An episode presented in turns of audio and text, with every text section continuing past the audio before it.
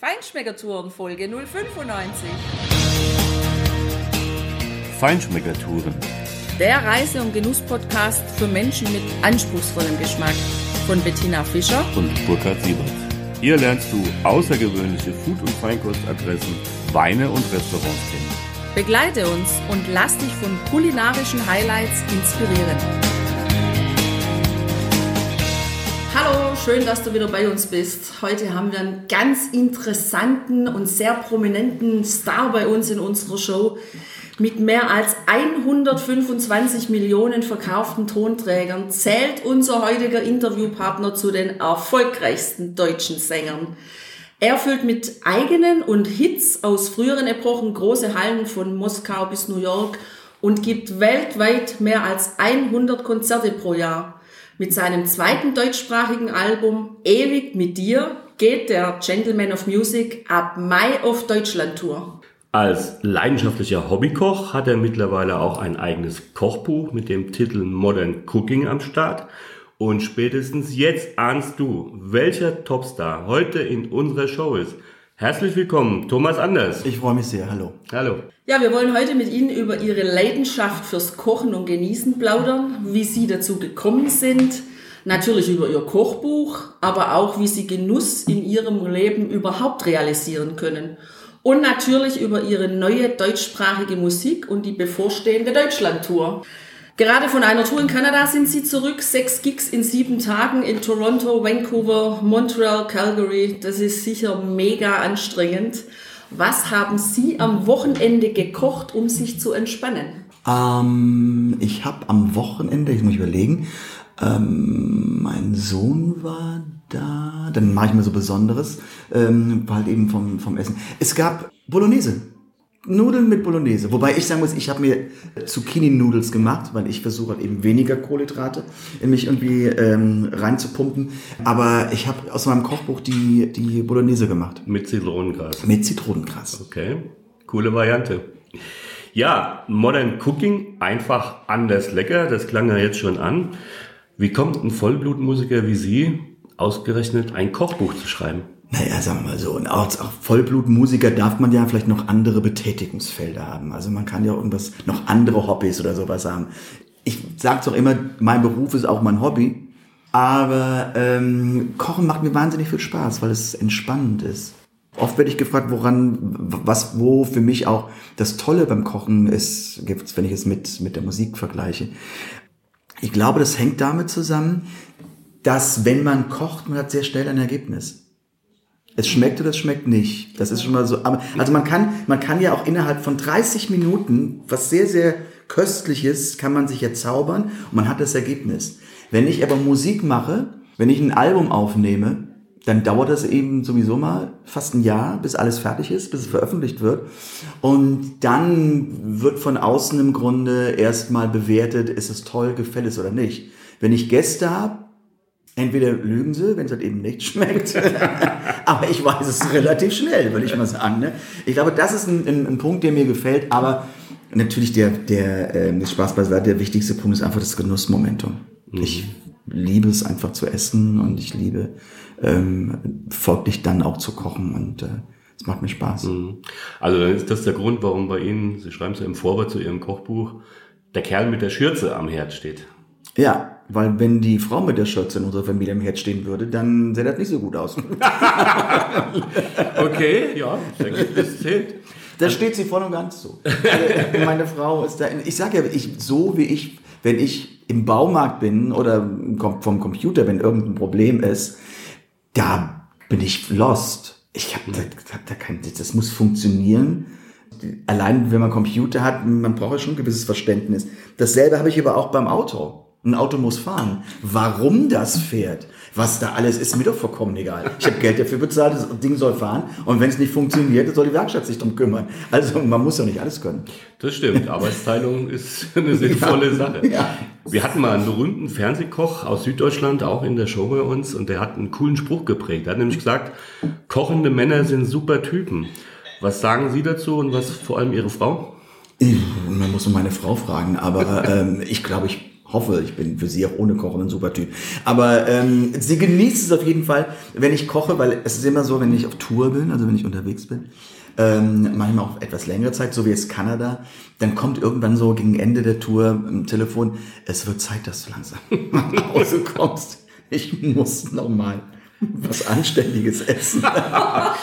Das ist aber ein schönes Kompliment. Ja, ja. Super. Und ich, also ich meine eigentlich, das schönste Kompliment, was meine Frau mir mal machte, ist nicht, ach, hm, das esse ich so gerne, sowas, sondern wenn ich sie frage, was soll ich denn heute kochen? Was, ja, was, auf was hast du Lust, was schmeckt dir denn? Und sie sagt dann, ach, alles, was du kochst, ist gut. Schmeckt mir alles. Ja. Entweder habe ich ein Paradebeispiel an Frau, die alles isst, oder sie hat wirklich recht.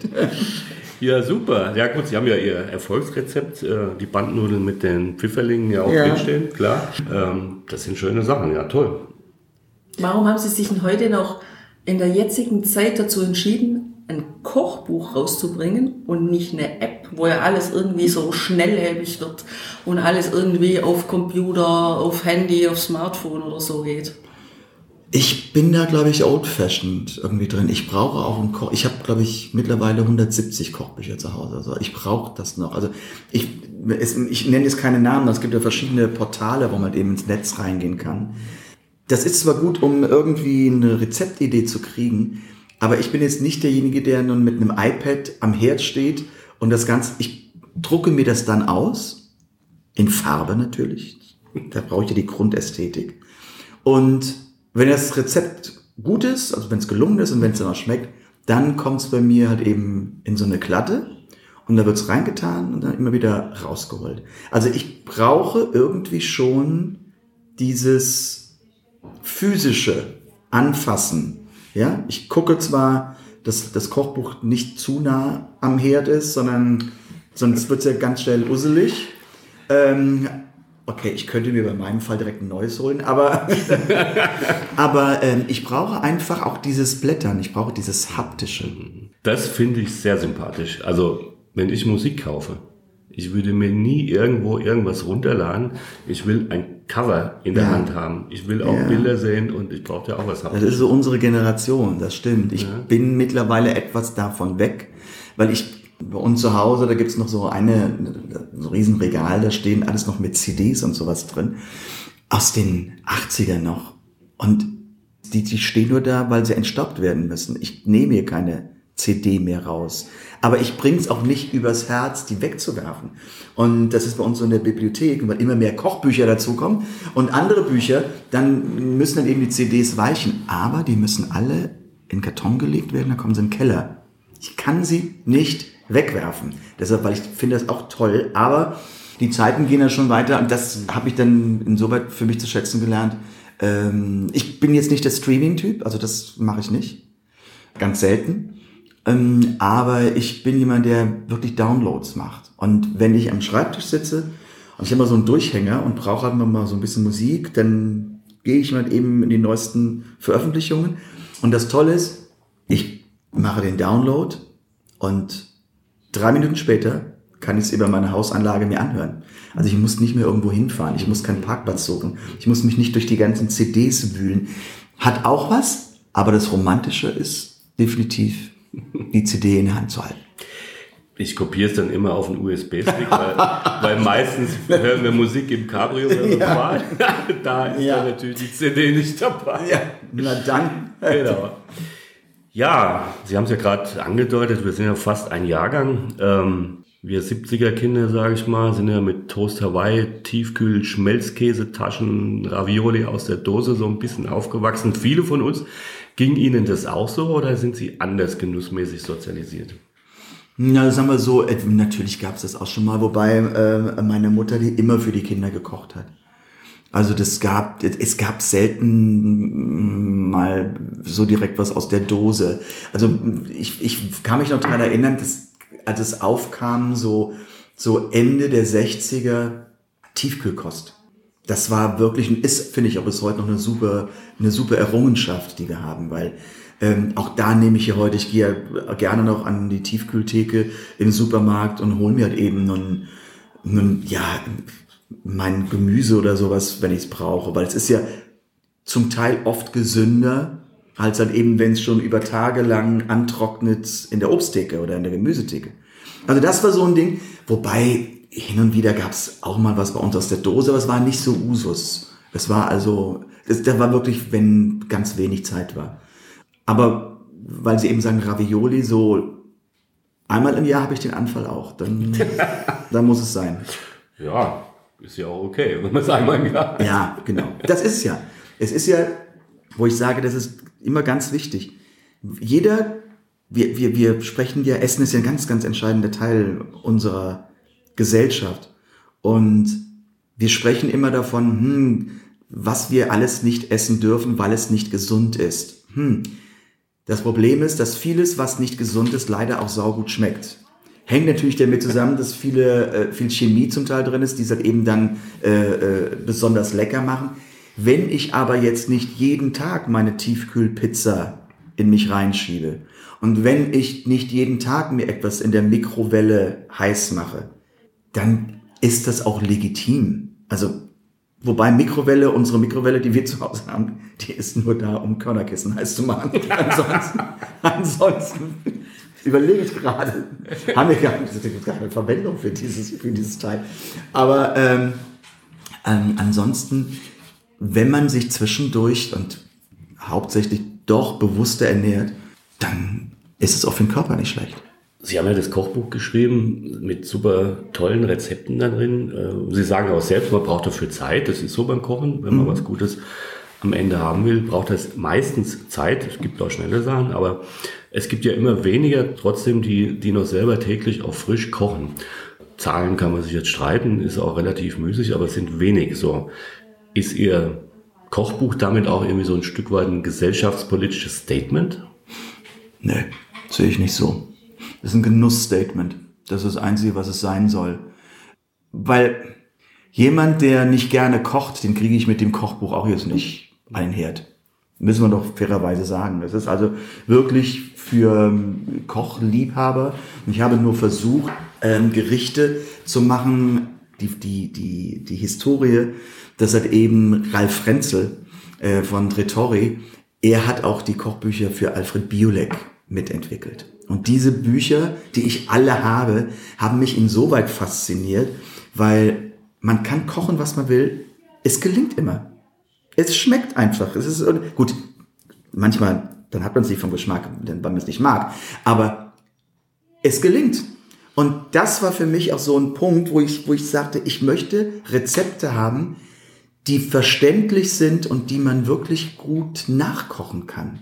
Und mich ärgert immer, oder die Kochbücher kaufe ich jetzt gar nicht, wo irgendwo eine Zutat, wo man sagt, eine halbe Messerspitze, keine Ahnung, ähm, irgendein Thai-Curry, das es nur hm, irgendwo gibt. Ich übertreibe jetzt. Das darf es nicht sein. Ich finde, das ist falsch. Dafür ist unsere Zeit zu schnelllebig. Das ist dann wirklich für etwas, für hochpassionierte Köche, die das als ihr Hobby betrachten ganz, ganz oben sehen und sagen, ich bin in meinem normalen Leben, keine Ahnung, Polizist, Feuerwehrmann, äh, Arzt oder sowas, aber am Wochenende gebe ich mich ganz dem Kochen hin. Dann ist es gut, dass es sowas gibt. Das hier sind aber alterstaugliche Rezepte. Alltagstauglich, genau, das ist das Stichwort. Ja. Ich habe gesehen, dass Sie keinen Rosenkohl mögen. Nee, also ich erinnere mich dran, früher hat ja meine Mutter immer gekocht für uns und da gab es so einmal im Monat gab's Tafelspitz mit Meerrettichsoße. Und wenn ich das schon gerochen habe, wenn ich zur Haustür reinkam, da wäre ich am liebsten rückwärts wieder rausgelaufen. Ich musste das immer essen, weil das war so die Kultur, was auf den Tisch kam, muss gegessen werden und zwar aufgegessen werden. Also ich habe ein totales Tafelspitztrauma. Ist es bei Ihnen mit dem Rosenkohl so oder wie kommt es, dass wir... Ja, ja, Rosenkohl, ich finde, ähm, ich, ich mag einfach die Bitterstoffe im Rosenkohl nicht. Okay. Und es ist auch von, ich, ich mag es auch von der Konsistenz nicht. Ich habe auch ich wirklich, das war bei mir ein bisschen so, ich habe jahrelang ähm, auch keinen Wirsing gemocht. Ähm, ich sage mal heute, ich darf sagen, meine Mutter lebt, mich, lebt nicht mehr. Ich glaube, es war ihre Zubereitungsweise, was ich nicht mochte. Mhm. Weil ich habe viel später, oder sagen wir mal so, zur Ehrenrettung, man verändert ja sein Geschmacksspektrum äh, äh, auch im, im Laufe der Jahre. Also ich esse heute Dinge, die ich früher nie gegessen habe, oder Dinge, die ich früher gerne gegessen habe, will ich heute nicht mehr. Aber es gibt für mich ein super leckeres Rahmwirsing mit, mit ähm, wirklich so krossen Schinkenwürfeln und sowas drin. Das hat schon was Leckeres. Und wenn das dann halt eben noch, ja, interessant, hat eben, ich, ich mag es zum Beispiel, wenn halt eben da so ein kross gebratenes Sanderfilet drauf ist. Weil das ist gerade diese, dieses, diese Gegensätze, dieser feine Fisch, dieser sehr schmackhafte, interessante Zander, hat eben doch mit einem sehr bürgerlichen ähm, Gemüse, ja, kann man so sagen, diese Kombination macht es dann wieder aus. Und also das ist für mich einfach so eine Top-Kombination. Ich denke gerade dran, ich habe nur eingefroren frisches Sanderfilet im, im Gefrier. Müsste ich auch mal machen, ja. Da gibt es ja, bei so uns immer Sauerkraut, Rahmsauerkraut und Stachelbeeren ja, dazu. Das ja. macht mein Mann. Das ist ja, auch. Sauerkraut schmeckt auch sehr gut dazu. Aber ich hatte es jetzt vor irgendwann mal mit dem Rahmenwürsing und das fand ich super lecker. Ich fand auch Perlhuhn mit Rahmenwürsing. Ja. Ist auch super lecker. Das stimmt, ja. Ich glaube, ich kriege Hunger. genau. ja, also immer, wir sind gerne auch mit äh, ein bisschen... Äh, Ingwer und, und Chili. Ja, ja, äh, ohne. Also ich bin ja, ich bin ja sehr. Das ist etwas, wirklich, was ich für mich brauche. Es, ich gehe jetzt nicht jeden Tag irgendwie mache ich was Asiatisches. Ich merke aber, wie ich mindestens einmal die Woche, wenn nicht zweimal, Heißhunger auf asiatische Gerichte habe. Also da, sonst mache ich gerne so wie mein Kochbuch, auch gerne italienisch und ich mache zu Hause ganz, ganz viele Salate mit, mit verschiedenen Dressings und äh, da kenne ich eine ganz tolle Geschichte aus Stuttgart und mit dem Dressing.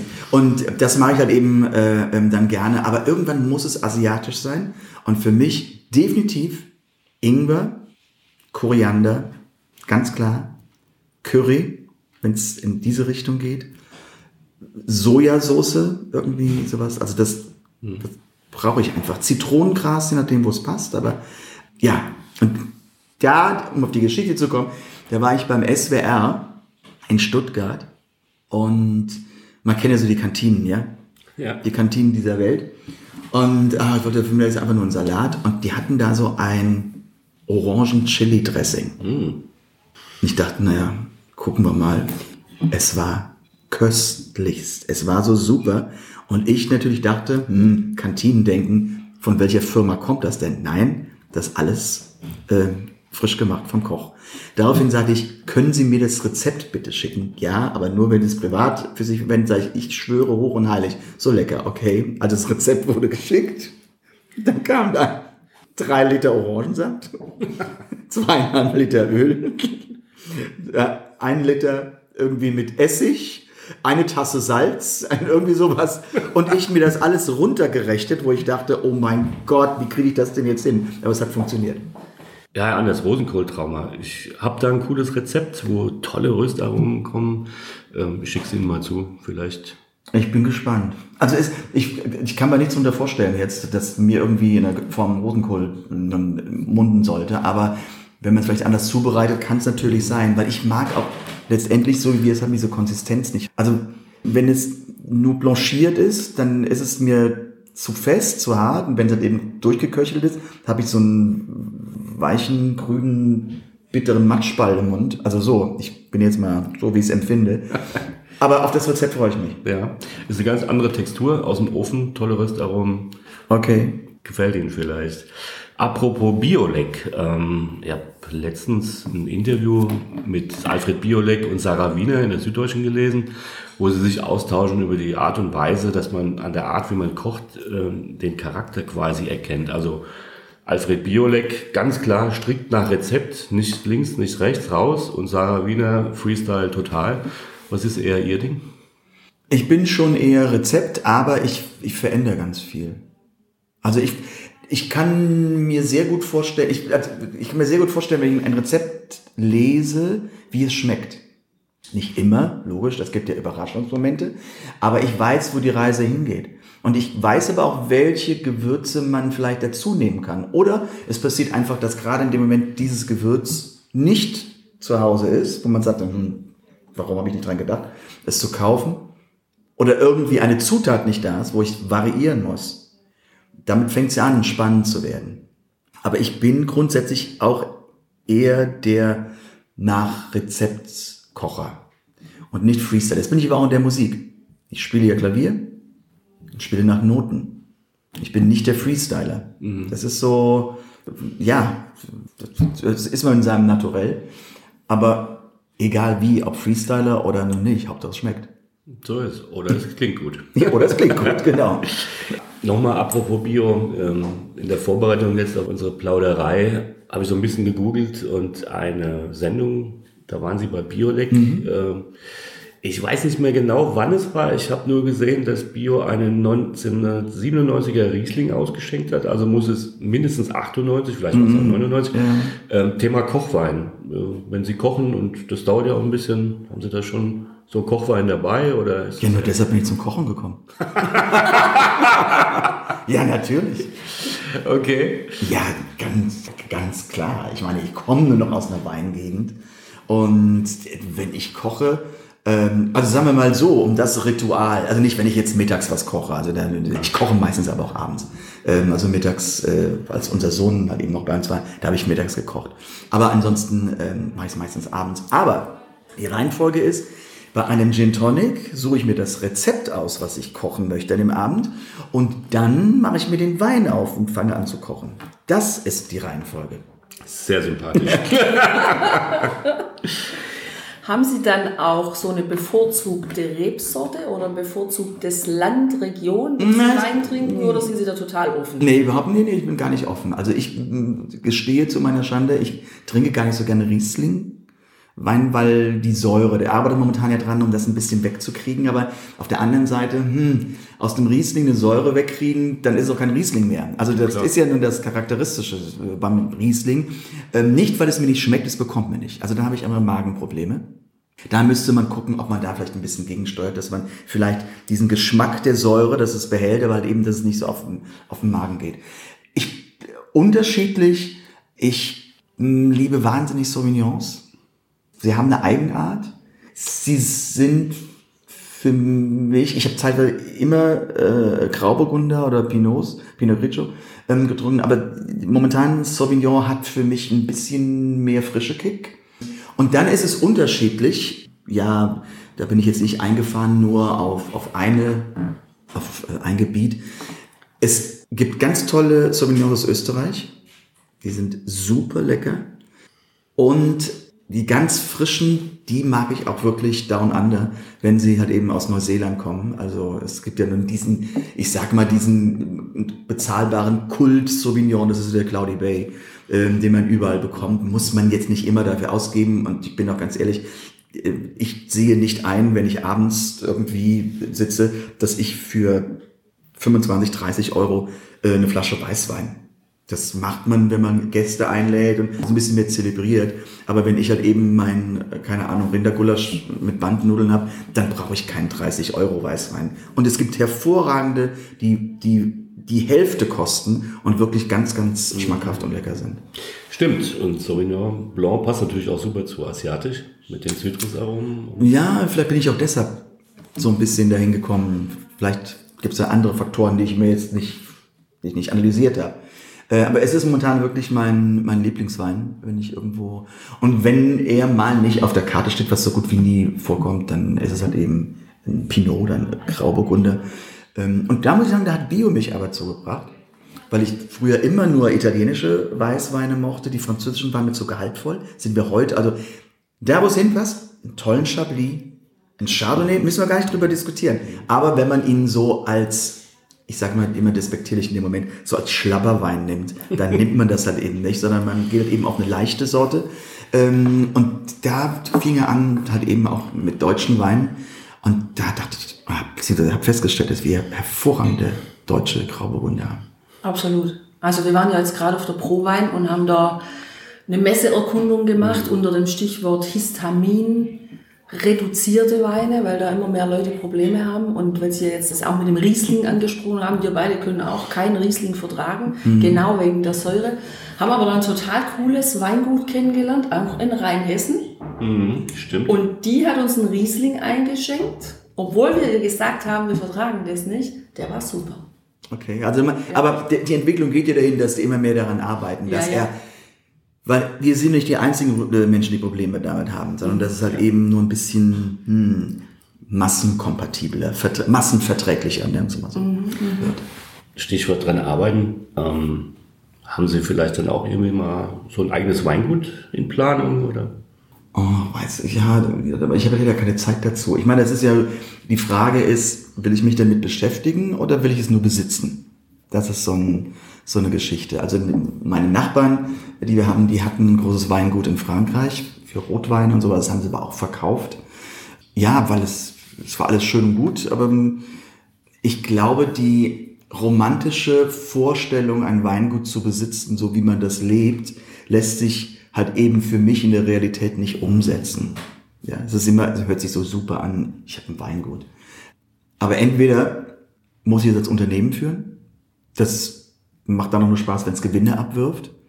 Und ansonsten nur zu sagen, ich habe ein Weingut, wo ich vielleicht einmal im Jahr für eine Woche hingehe oder hinfahre, ähm, das lohnt sich, glaube ich, nicht. Ja, das ist. Ja, aber man darf ja träumen, man darf ja träumen. Naja, vielleicht für die Zukunft ist es ja dann immer noch ein Projekt. Vielleicht. Können ja, Vielleicht auch ja, nicht. ist Naja, ganz gut. Ich werde öfter gefragt, was wünschen Sie sich noch? Vielleicht könnte ich mal sagen, Weingut.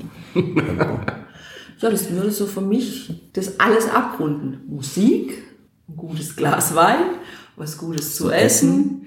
Das ist Genuss. Doch, Genuss, genau, da sind wir beim Thema. Genuss. Genuss. Was bedeutet das für Sie in Ihrem Leben Genuss? Ich mache mir da keine Gedanken, sondern ich, ich lebe es einfach so. Ich, ich, ich, ich sauge alles auf, was man genießen kann. Und ich hoffe und ich versuche das auch zurückzugeben.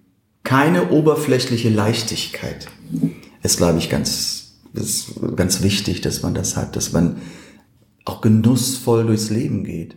Ich weiß nicht, wie Menschen umgehen, die an nichts gefallen, also von nicht genießen können. Das ist, äh, äh, man kennt ja so einige Spezies, die einfach nur da sind, die, die, die, die einfach nur etwas machen, um etwas besitzen zu wollen, die einfach nur essen, weil es der Körper braucht, aber es nicht genießen. Und dann ist auch vollkommen egal, wie es schmeckt. Abgesehen vom, vom Geschmack, das muss ja auch, das drumherum muss ja auch da, also beim Essen muss ja auch passen. Also wenn man eine Frau eindeckt und was wir an verschiedenen Geschirrdesigns äh, haben, das ist schon ein Unterschied, wenn ich im Sommer halt eben irgendwie ähm, für auf die Terrasse einen Salat mache, da kommt natürlich dann auch ein tolles Steingutgeschirr hin. Und wenn ich halt eben äh, ein deftiges Gericht im Winter mache, das mag ich dann, wenn es clean ist, wenn es aufgeräumt ist. Und andere Teller dürfen gemustert sein. Ich habe ein ganz tolles Service, auch gerade jetzt, wenn es so früher Sommer geht, das changiert komplett in türkisblau. Ja, ich meine, darauf irgendwie, alleine wenn ich, wenn ich mir schon vorstelle, ich, ich mache nur mal, nur mal eben abends bei warmem Wetter ähm, wunderbare ähm, Cantaloupe-Melonen, halt eben mit ein bisschen Schinken und sowas dazu. Das ist schon, das kann man abfotografieren. Ich würde es nicht abfotografieren, aber das ist doch einfach Genuss, dorthin zu gucken. Ja? Absolut. Also es, es gibt so, ich meine, was, was, was wir auch, oder was ich hin und wieder, wenn es wirklich schnell gehen muss, man kennt das ja, man hat seinen Italiener und man ruft an, du, ich komme nicht, bitte machen wir zwei Salate mit hm, Rinderstreifen, mit Putenstreifen, mit was weiß ich. So, ja, wenn ich doch dann nach Hause komme und habe diese Plastikbox vor mir, dann richte ich den Salat, den Salat doch toll auf dem Teller an. Ich, ess, ich bin doch kein Vieh, das aus einem aus einer Box raus oder ich will gar nicht wissen, wie viele da irgendwie die Mikrowelle anwerfen und sich das Ding aufreißen und aus dieser Plastikschale das in sich, das, das tut doch weh in den Augen. Das, sowas macht man doch nicht.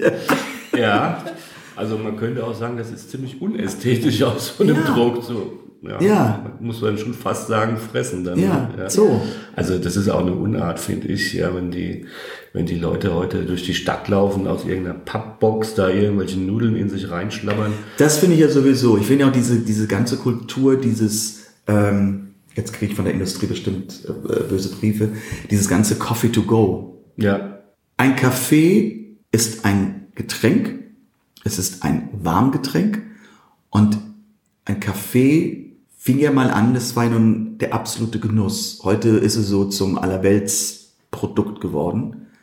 Aber ich könnte gar nicht gehen und trinken. Ich, ich müsste, ich, vielleicht bin ich da auch von meiner Motorik total falsch aufgehängt.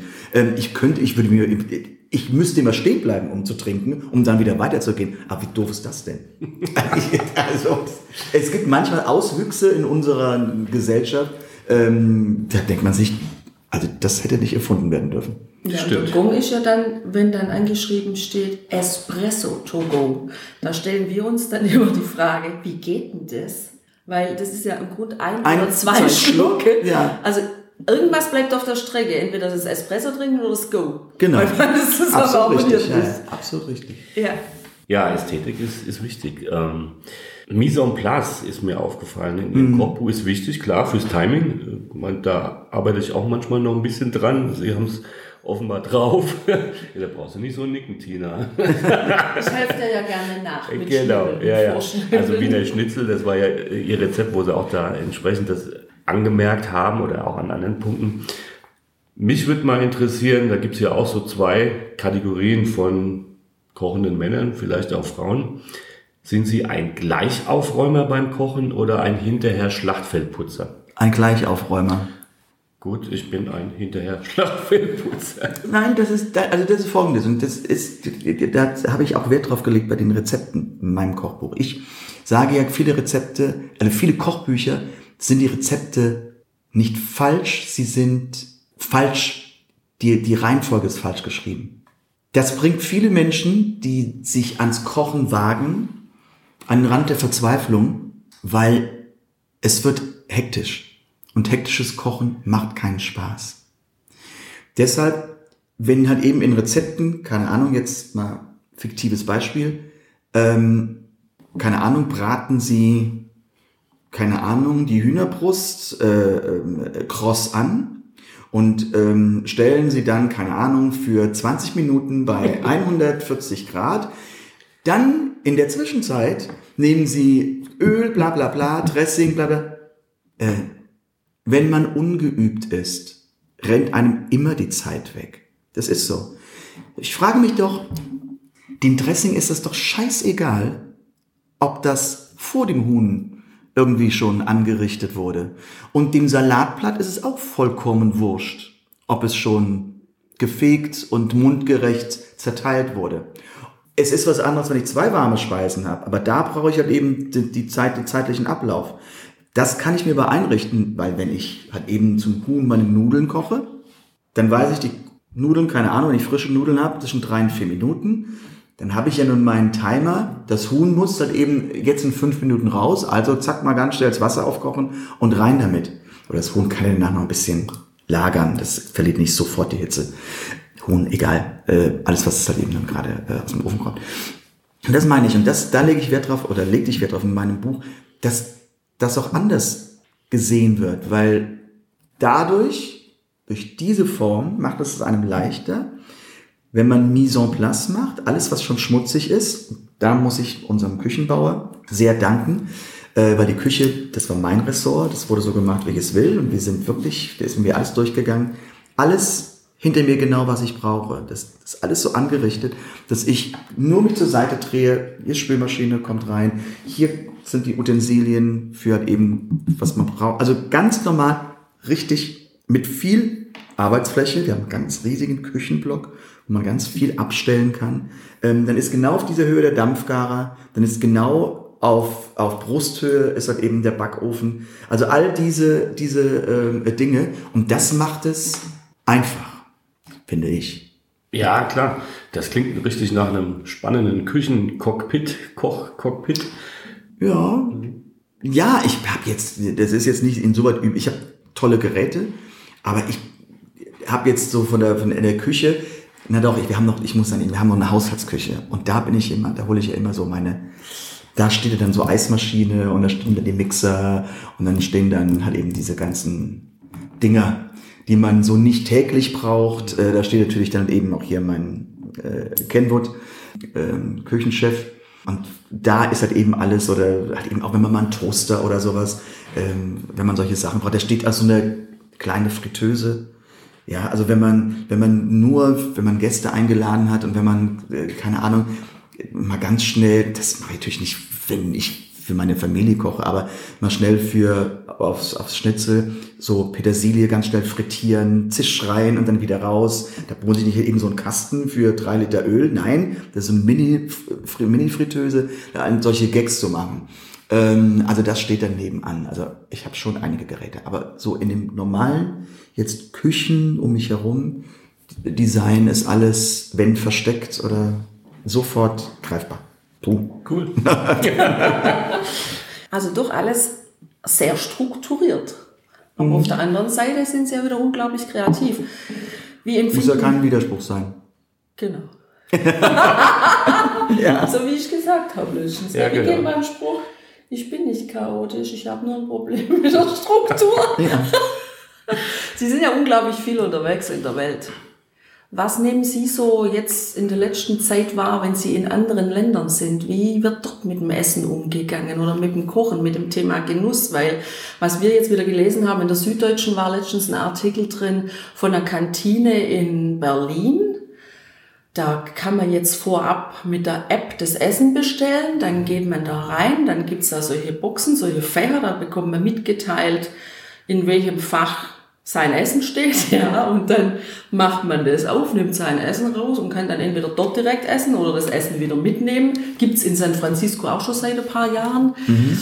Ja, das, das Essen, haben wir so das Gefühl, wird für immer mehr Leute so durchgetaktet. Die überlegen sich genau, wann esse ich was, welche Produkte esse ich, dass die meinem, äh, dass die meinem Körper gut tun. Also dieser Selbstoptimierungswahn. Wie ist das in anderen Ländern? Das kann ich nicht sagen. Also ist mir aber aufgefallen, ich kann es nur nicht sagen, weil wenn ich unterwegs bin, ich bin ja nur in Hotels, bin meistens dann nur in dem Hotel. Ich sehe vor den Städten nichts. Mhm. Ich habe die Zeit überhaupt nicht, das äh, zu machen. Also weil jetzt so mit Kanada, ähm, okay, da kam natürlich schon mal Jetlag dazu. Also das ist eh was Komisches. Also da in dem Moment, ich bin dann halt eben nach, keine Ahnung, kam an und das waren schon mal sieben Stunden, glaube ich, Zeitunterschied und sowas. Und als ich im Hotel war, da war es irgendwie, ich glaube, 18 Uhr, 18.30 Uhr. Hm.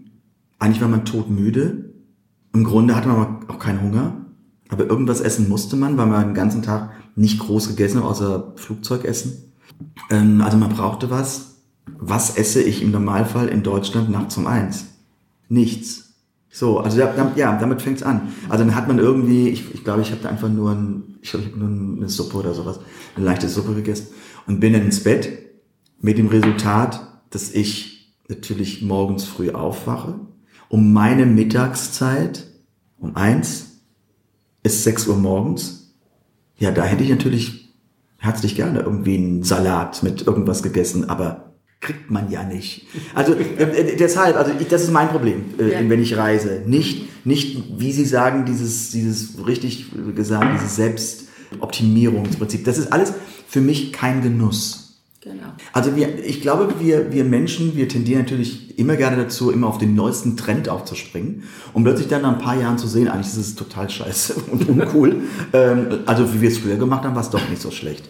Das kommt ja, ist ja nun äh, sehr, sehr oft so. Was mich nun wirklich nachdenklich macht, das ist einfach der Punkt, wir erfinden Geräte von Smartphone über iPad, über Computer, die uns das Leben einfacher machen sollen, die es leichter machen sollen, äh, die den die entstressen sollen. Also jetzt wird ganz klar, ich meine, ich will es ja nicht mehr missen, aber ein, ein Mobile, also ein, ein Handy, ähm, wenn ich früher unterwegs war, ja, wenn man zum Termin musste und man kam in den Stau, dann ist man in der Raststätte rausgefahren, hat sich in die Schlange für einen, Fern für einen Münzautomaten angestellt, hat angerufen gesagt, es wird wahrscheinlich zwei Stunden später und ist wieder ins Auto und ist wieder weiter im Stau. Also, heute geht ja alles viel schneller Heißt, es kann mir doch Zeit einsparen. Und je mehr Geräte ich habe, die mir Zeit einsparen, umso weniger Zeit habe ich. Es nimmt mir so viel Zeit weg, weil ich immer mehr, also das heißt, die Fülle, was diese Geräte mir im Grunde bieten, die Möglichkeiten, damit dröhne ich mich dann komplett zu, dass immer weniger Zeit bleibt und dass ich jetzt mittlerweile in einem Zeitalter bin, wo dann sogar Essen untergeordnet wird Weil das muss schnell gehen, damit ich an meine Geräte, die mir Zeit sparen sollen, mir meine Zeit rauben. Das ist einfach das Paradoxum daran, ne? Ist so. Absolut. Sehen wir genauso. So. Das ist auch Ja. verkehrte Welt. Das ist, das ist, ja. andersrum würde ein Schuh draus. Ja, das, die- die- weil die, die, die neuen Errungenschaften sollen uns doch mehr Lebensqualität bieten. Natürlich bringen sie uns schnell Informationen und sowas, wo ich eine Lebensqualität rausziehen kann, aber Lebensqualität ist ja auch mal Müßiggang. Lebensqualität ist ja Entschleunigung. Lebensqualität ist Achtsamkeit, auf sich zu achten. Das ist doch ganz wichtig. Und das nimmt diese Teile mir im Grunde alle weg. Und gut, sagen wir mal, so wie Sie eben sagten, mit, wo man mit einer App irgendwas bestellen kann. Es wäre mir fremd, aber auf der anderen Seite ist es ja nicht so ein großer Unterschied, wenn wir es etwas old-fashioned machen, wenn man nach Hause kommt und man ruft beim Italiener an und sagt, ich hol's eine halbe Stunde ab. Ja, ich habe dann den Weg noch und sowas, aber auch so ein Weg dorthin kann ja schon entschleunigen. Ich habe nur, was das betrifft, einfach für mich eine gewisse Ablehnung. Ich möchte mein Essen nicht aus der Schublade rausziehen, das vorgefertigt wurde. Ich, ich brauche irgendwie einen anderen Bezug dazu. Ja, und selbst wenn man beim Italiener schnell was holt, was ja völlig legitim ist, wenn es ein guter Italiener ist. Klar. es ist so legitim, wenn es ein schlechter ist, aber ist ein schlechtes Essen. Also holen ist das Holen. Richtig, ja, okay, kann man auch so sagen. aber, aber Sie haben ja dann zumindest noch in dem Moment, wenn Sie den auch kennen, äh, es ist Ihrer um die Ecke, da schwätzt man vielleicht ein bisschen miteinander. Und äh, also Thema Kommunikation. Das ist ja das, das ist ja das ganz Schlimme. Da grätsche ich gerade rein. Das ist ja das, wenn vor lauter Optimierung das Zwischenmenschliche, nämlich die Kommunikation, hinten runterfällt. Und nur bestelle mir jetzt über eine App das Essen, damit ich eine Zeitersparnis habe. Nein, ich bestelle mir beim Italiener etwas, damit ich eine Arbeitsersparnis habe. Ja, weil ich sage, danach setze ich mich ja auch zu Hause hin und esse gepflegt.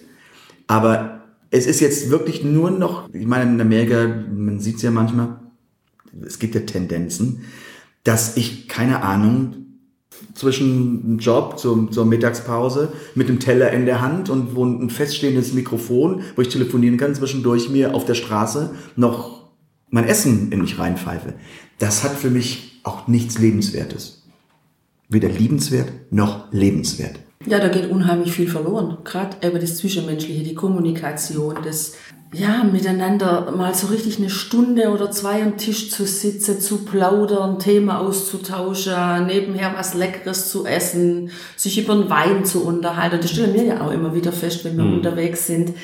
Ähm, man findet unheimlich schnell Anschluss zu anderen Menschen, gerade auch über das Thema Wein oder Genuss, wo man sich gut unterhalten kann, wo man schöne Gespräche führt, wo man nette Tipps miteinander austauscht und wenn das alles verloren geht, weiß ich auch nicht, wo wir nachher letztendlich enden. Gut, vielleicht, vielleicht müssen wir aber jetzt so großzügig denken.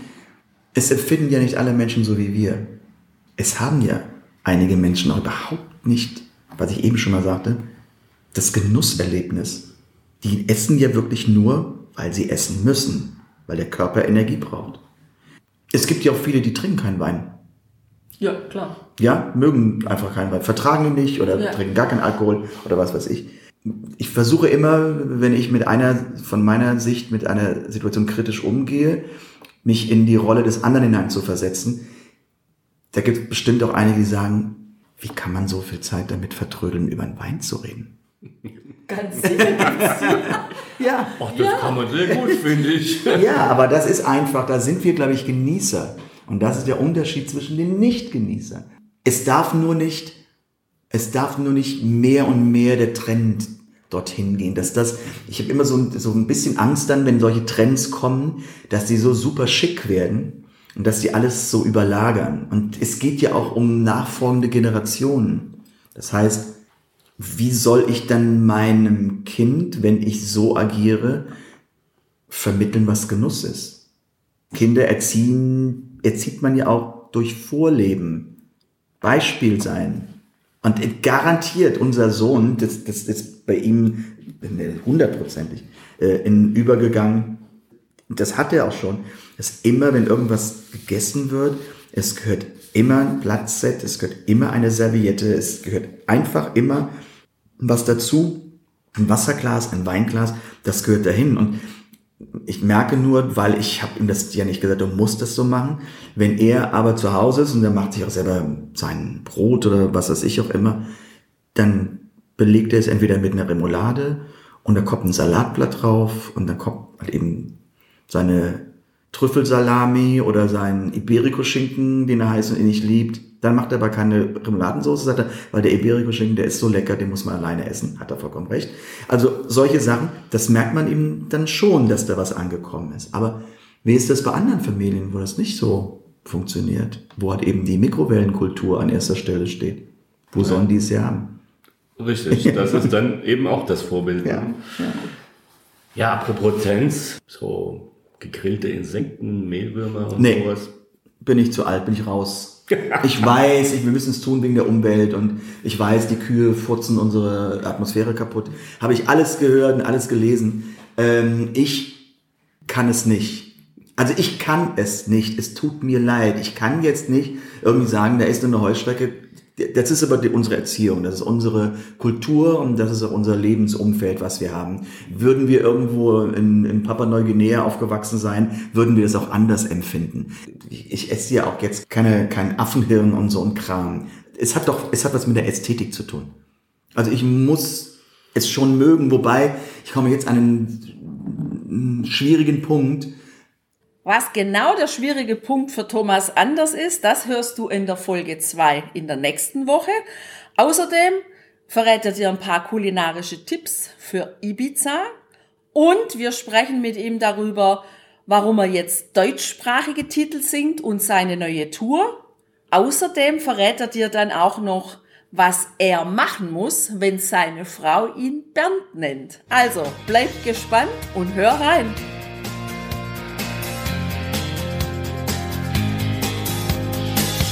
Hier endet dein Genusserlebnis noch lange nicht. Komm rüber auf unsere Homepage feinschmeckertouren.de und schau dir die Bilder zu unserer Show an. Dort findest du auch wertvolle Links zu den heutigen Empfehlungen. Verpass keine Neuigkeiten mehr und trag dich am besten gleich in unseren Newsletter ein. Wir freuen uns auf deine Anregungen für weitere Episoden und einen regen Austausch mit dir. Viel Spaß beim Genießen, denn du weißt ja, wahrer Reichtum besteht nicht im Besitz, sondern im Genuss. Deine Feinschmecker Guides Bettina und Burkhard.